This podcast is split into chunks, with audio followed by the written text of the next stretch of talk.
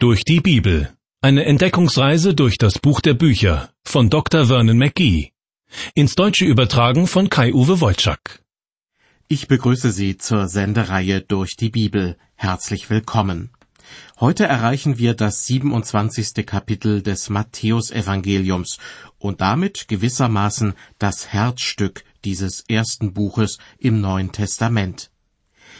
Mehrfach hatte Jesus seine Jünger darauf hingewiesen, was auf ihn zukommen wird. Noch bevor sie Jerusalem erreicht hatten, sagte er zu ihnen, der Menschensohn wird den Hohenpriestern und Schriftgelehrten überantwortet werden, und sie werden ihn zum Tode verurteilen und werden ihn den Heiden überantworten, damit sie ihn verspotten und geißeln und kreuzigen. Tatsächlich haben dann einige der religiösen Führer des Volkes dafür gesorgt, dass Jesus im Garten Gethsemane gefangen genommen wurde. Einer der zwölf Jünger, Judas Iskariot, war ihnen dabei behilflich. Ihr Wunsch ist es schon lange, Jesus zur Strecke zu bringen. Seine Behauptung, dass er der Sohn Gottes sei, empfinden sie als Gotteslästerung. Außerdem fühlen sie sich von ihm respektlos behandelt. Sie lassen Jesus gefangen nehmen und zum Hohenpriester Kaiphas bringen. Dort beraten sie, welche Anklagepunkte man gegen ihn vorbringen könnte. An dieser umständlichen Prozedur führt kein Weg vorbei, denn der Hohe Rat unter dem Vorsitz von Kaiphas kann zwar formal die Todesstrafe verhängen, aber ohne Genehmigung der römischen Besatzungsmacht kann sie nicht vollstreckt werden. Das Urteil des Hohen Rates lautet er ist des Todes schuldig. Am nächsten Morgen soll Jesus zum römischen Statthalter Pontius Pilatus gebracht werden. Er soll das Todesurteil der religiösen Führer bestätigen. Das Wort Evangelium kommt ursprünglich aus dem Griechischen und bedeutet gute Nachricht oder frohe Botschaft. Dennoch steht ein furchtbares Ereignis im Mittelpunkt des Evangeliums, die Kreuzigung Jesu. Manchen Menschen behagt es nicht, dass diese grausame Hinrichtung für den christlichen Glauben eine so wichtige Rolle spielt. Aber an dieser Tatsache lässt sich nichts beschönigen. Als der Apostel Paulus später einmal den Gläubigen in Korinth erklären möchte, worin der Kern des Evangeliums besteht, da schreibt er ihnen, denn als erstes habe ich euch weitergegeben, was ich auch empfangen habe, dass Christus gestorben ist für unsere Sünden nach der Schrift. Mit Kapitel 27 des Matthäusevangeliums erreichen wir nun diesen Kern des Evangeliums, die Kreuzigung Jesu. Wobei, genau genommen, weder im Matthäusevangelium noch in den anderen drei Evangelien der Vorgang der Kreuzigung an sich beschrieben wird, sondern das, was währenddessen passiert. Dennoch gibt es Verkündiger, die mit vielen Worten anschaulich beschreiben, wie sich bei der Kreuzigung die Nägel durch das bebende Fleisch bohren und das Blut hervorquillt. Das ist jedoch nicht die Art und Weise, wie die Verfasser der vier Evangelien von diesem schrecklichen Ereignis berichten. Und da ich davon überzeugt bin, dass die vier Evangelien von Gott inspiriert sind, ist es wohl Gott persönlich, der das Geschehen am Kreuz in all seiner Brutalität ein Stück weit vor uns verhüllt. Wobei es nicht nur darum geht, uns diese brutalen Einzelheiten zu ersparen, sondern wenn jemand stirbt, ist das etwas sehr Persönliches, was man nicht zur Schau stellen möchte. Außerdem ist das, was Jesus erleidet, indem er die Sünden der ganzen Welt auf sich nimmt, ohnehin nicht mit dem Verstand zu begreifen. Was da passiert, geht letztlich nur Jesus und seinen Vater im Himmel etwas an. Und deshalb verzichtet Matthäus darauf, den Vorgang der Kreuzigung in allen Details zu schildern. Stattdessen begnügt er sich mit der schlichten Feststellung, dass Jesus gekreuzigt wurde.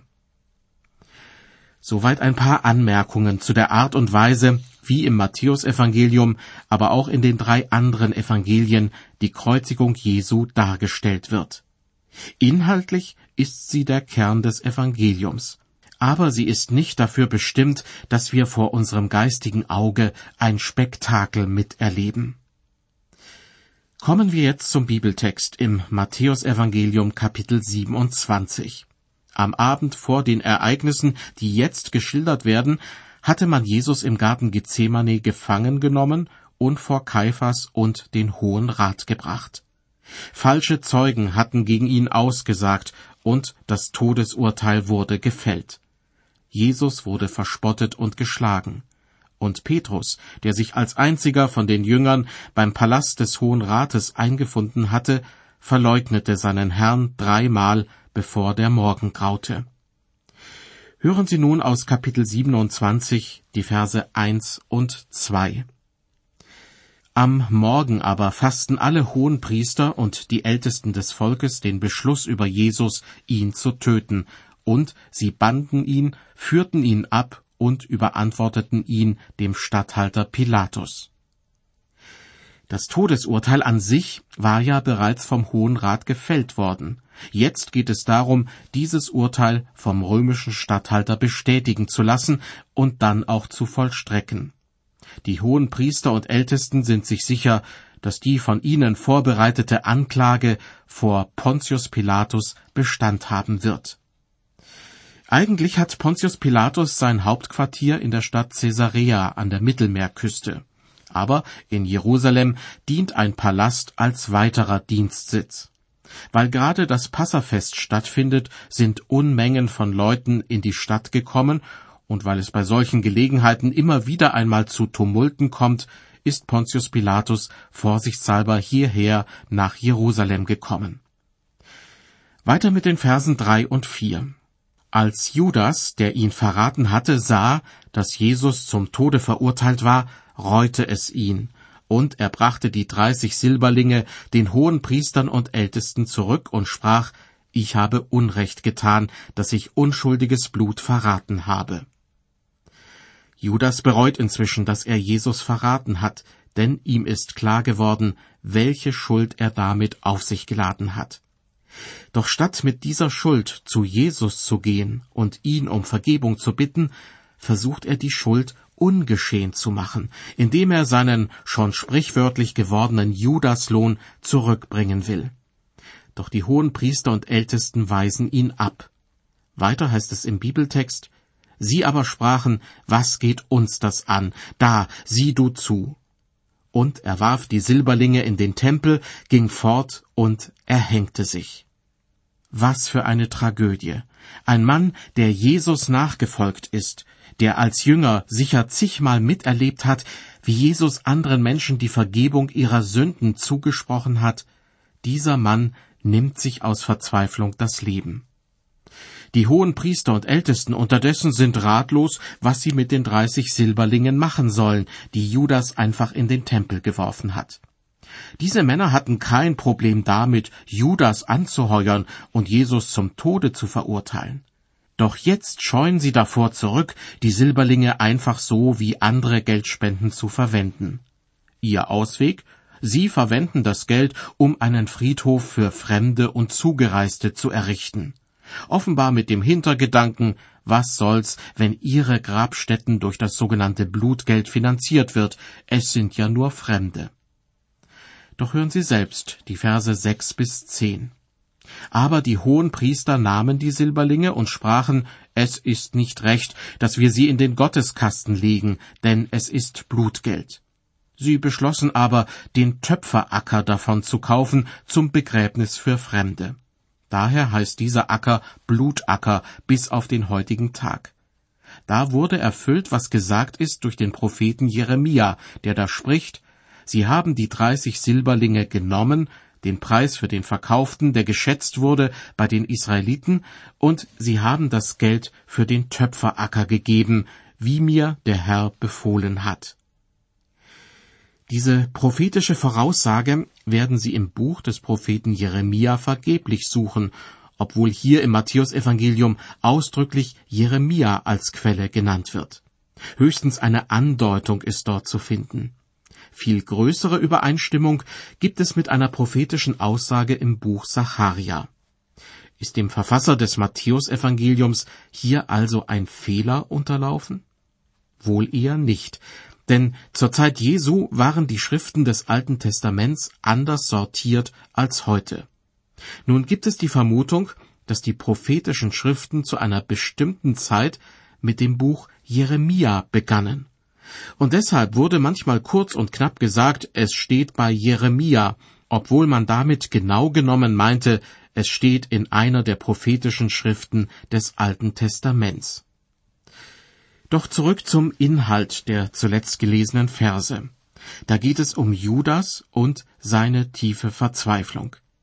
Wenige Stunden zuvor muss sich Petrus ungefähr so gefühlt haben, nachdem er mehrmals vor anderen Leuten behauptet hatte, kein Jünger Jesu zu sein, ja Jesus nicht einmal zu kennen. Doch die beiden Männer sind mit ihrer Schuld völlig unterschiedlich umgegangen.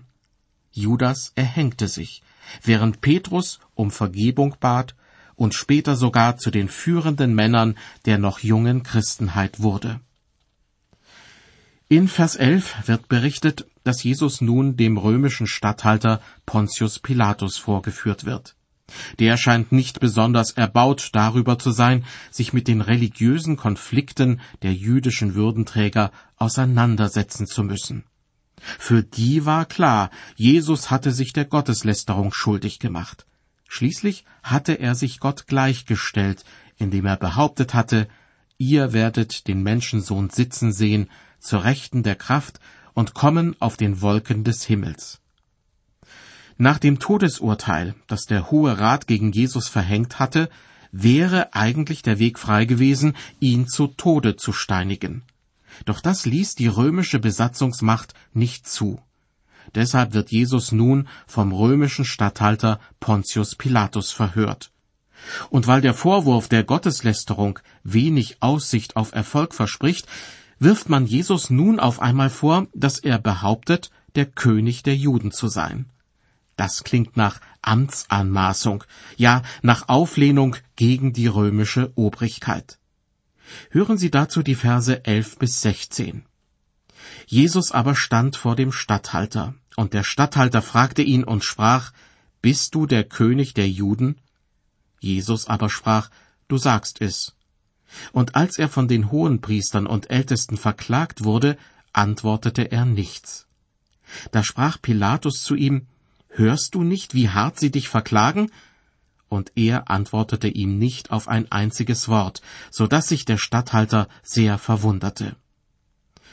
Zum Fest aber hatte der Statthalter die Gewohnheit, dem Volk einen Gefangenen loszugeben, welchen sie wollten.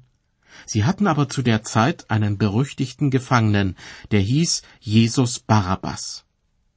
Soweit die Verse 11 bis 16. Die Episode mit Barabbas wird im Matthäusevangelium nur sehr knapp dargestellt. Die anderen drei Evangelien gehen viel ausführlicher darauf ein. Offensichtlich sieht Pontius Pilatus keine ausreichenden Gründe, um an Jesus die Todesstrafe zu vollziehen. Das bringt ihn aber in eine Zwickmühle, denn er ist auf eine gute Zusammenarbeit mit den religiösen Führern der Juden angewiesen, damit in Jerusalem Ruhe herrscht. Andererseits will er Jesus kein Unrecht antun, denn Jesus gehört ganz offensichtlich nicht zu denen, die das Volk gegen die römischen Besatzer aufhetzen.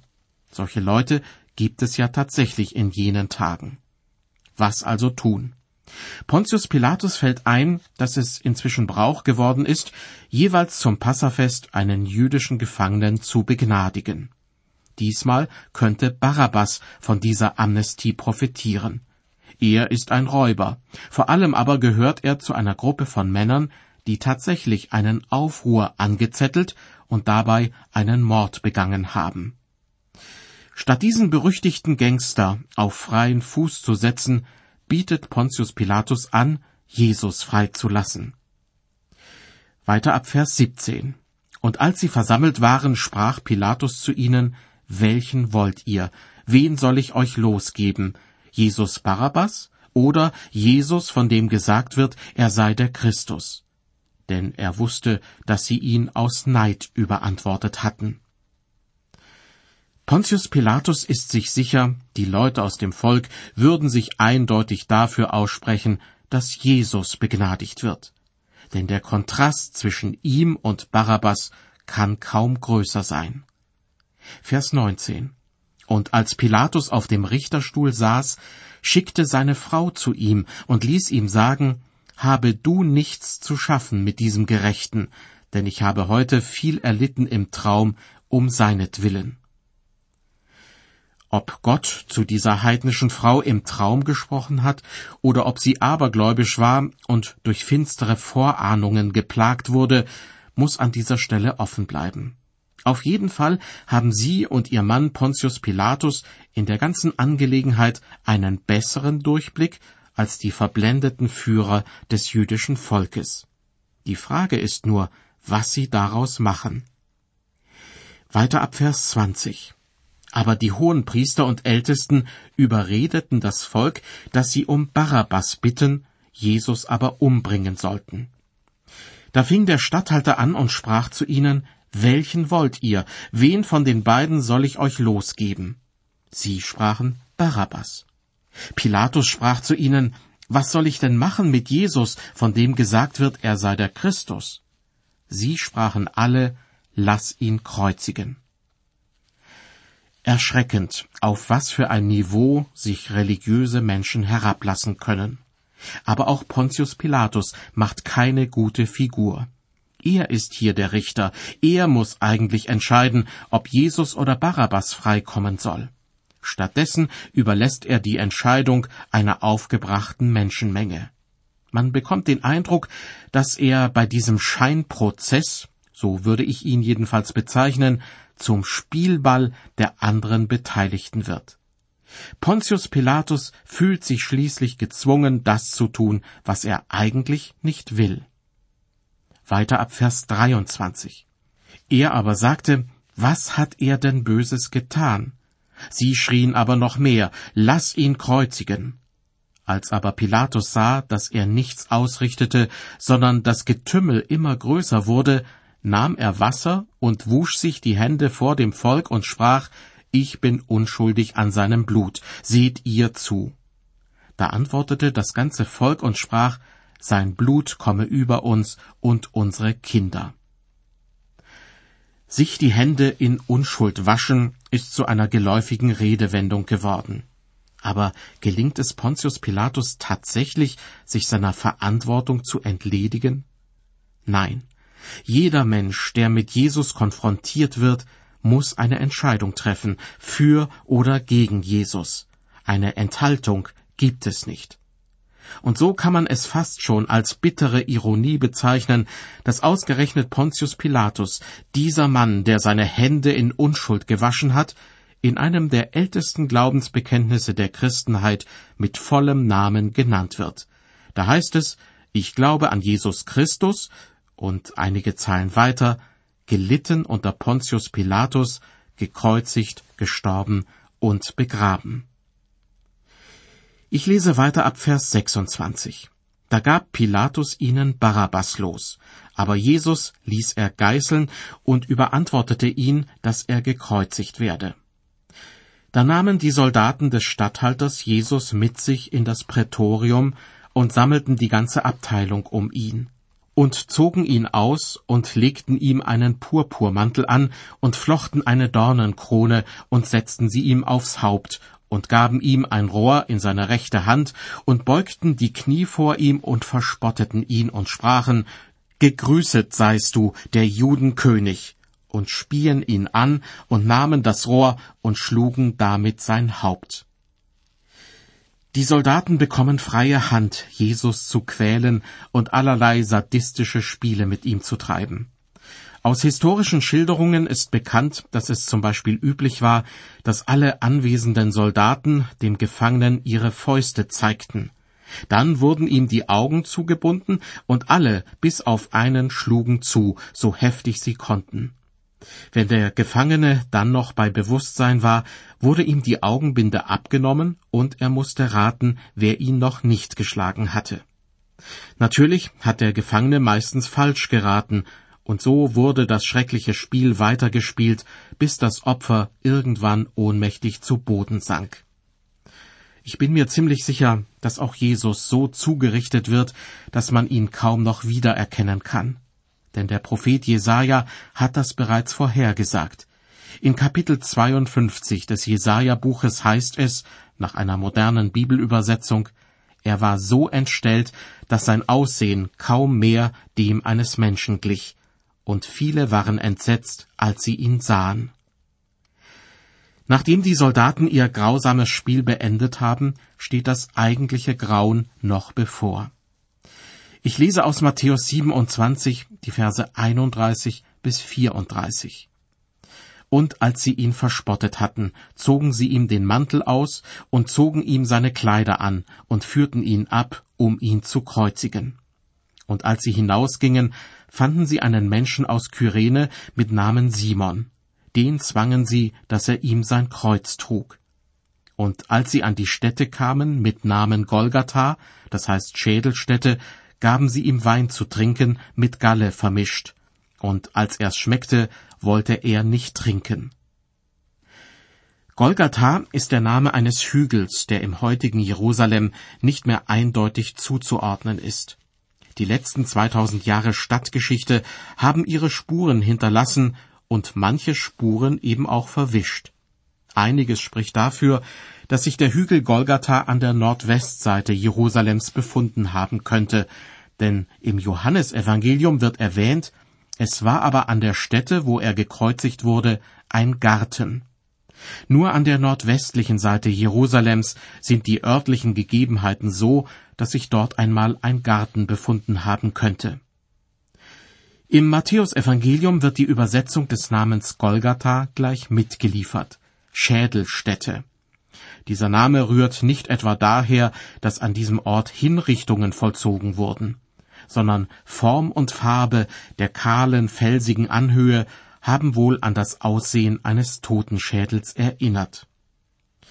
Auf dem Weg nach Golgatha ist Jesus durch die Qualen, die ihm die Soldaten zugefügt haben, so geschwächt, dass ein zufällig anwesender Mann, Simon von Kyrene, das Kreuz Jesu tragen muss. Wie eben schon gehört, heißt es in Vers 34, dass Jesus zum Trinken Wein vermischt mit Galle angeboten wird. Das Wort, das hier mit Galle übersetzt wird, kann auch Wermut bedeuten. Im Markus Evangelium ist wiederum von Myrrhe die Rede. Wahrscheinlich geht es Matthäus und Markus hier nicht um eine ganz bestimmte Zutat, sondern um den bitteren Geschmack. Dieses Getränk soll den Verurteilten wohl ein bisschen betäuben, doch genau darauf verzichtet Jesus. Er will mit vollem Bewusstsein leiden.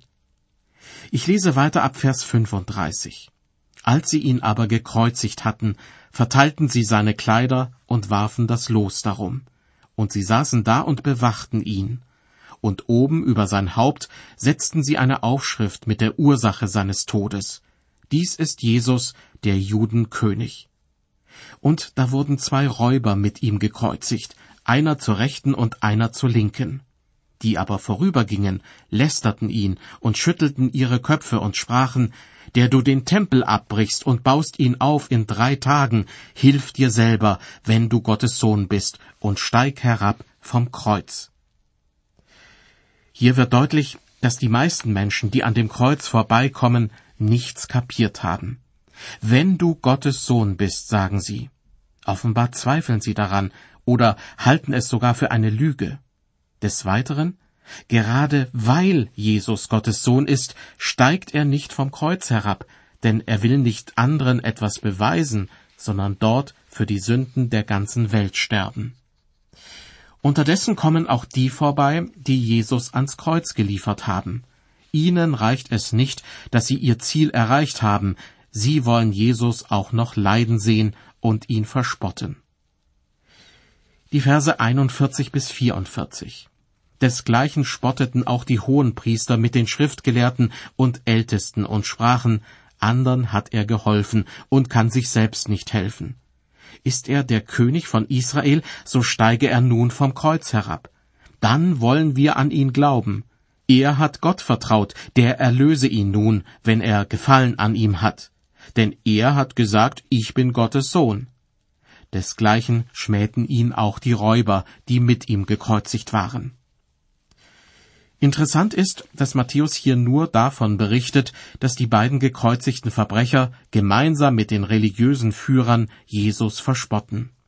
Wieder einmal beschränkt sich Matthäus auf das, was im Zusammenhang steht mit dem Reich Gottes auf Erden, das Jesus als König errichten wollte.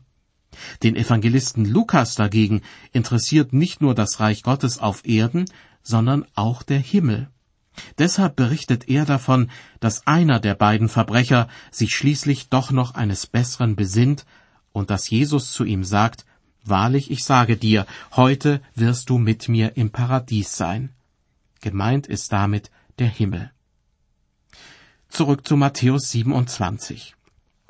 In den Versen 45 und 46 werden nun zwei Zeitangaben gemacht. Da ist von der sechsten und der neunten Stunde die Rede. Bereits zur dritten Stunde wurde Jesus gekreuzigt. Das ist nach unserer Zeitrechnung neun Uhr am Morgen. Das heißt, was jetzt im folgenden Vers geschildert wird, zieht sich über drei Stunden hin, von zwölf Uhr am Mittag bis gegen fünfzehn Uhr. Und von der sechsten Stunde an kam eine Finsternis über das ganze Land bis zur neunten Stunde. Und um die neunte Stunde schrie Jesus laut, Eli, Eli, lama asabtani, das heißt, mein Gott, mein Gott, warum hast du mich verlassen? Einige aber, die da standen, als sie das hörten, sprachen sie, der ruft nach Elia. Und sogleich lief einer von ihnen, nahm einen Schwamm und füllte ihn mit Essig und steckte ihn auf ein Rohr und gab ihm zu trinken. Hier handelt es sich nicht um einen betäubenden Trank, den Jesus zuvor ja abgelehnt hatte, sondern um ein säuerliches, durstlöschendes Getränk. Aber selbst diese winzige Erleichterung seines Leidens gönnen ihm einige Leute nicht. In den beiden folgenden Versen heißt es, die anderen aber sprachen, Halt, lass sehen, ob Elia komme und ihm helfe. Aber Jesus schrie abermals laut und verschied. Als Jesus am Kreuz starb, passierten ein paar bemerkenswerte Dinge in Jerusalem und Umgebung. Ein Erdbeben erschreckte die Menschen, Gräber öffneten sich und Tote wurden nach der Auferstehung Jesu lebendig. Und ein Vorhang im Tempel, der eine besondere Bedeutung hatte, zerriss in zwei Stücke. Davon und von weiteren Vorkommnissen nach dem Tod Jesu handelt die nächste Sendung aus der Reihe durch die Bibel. Schon jetzt eine herzliche Einladung dazu.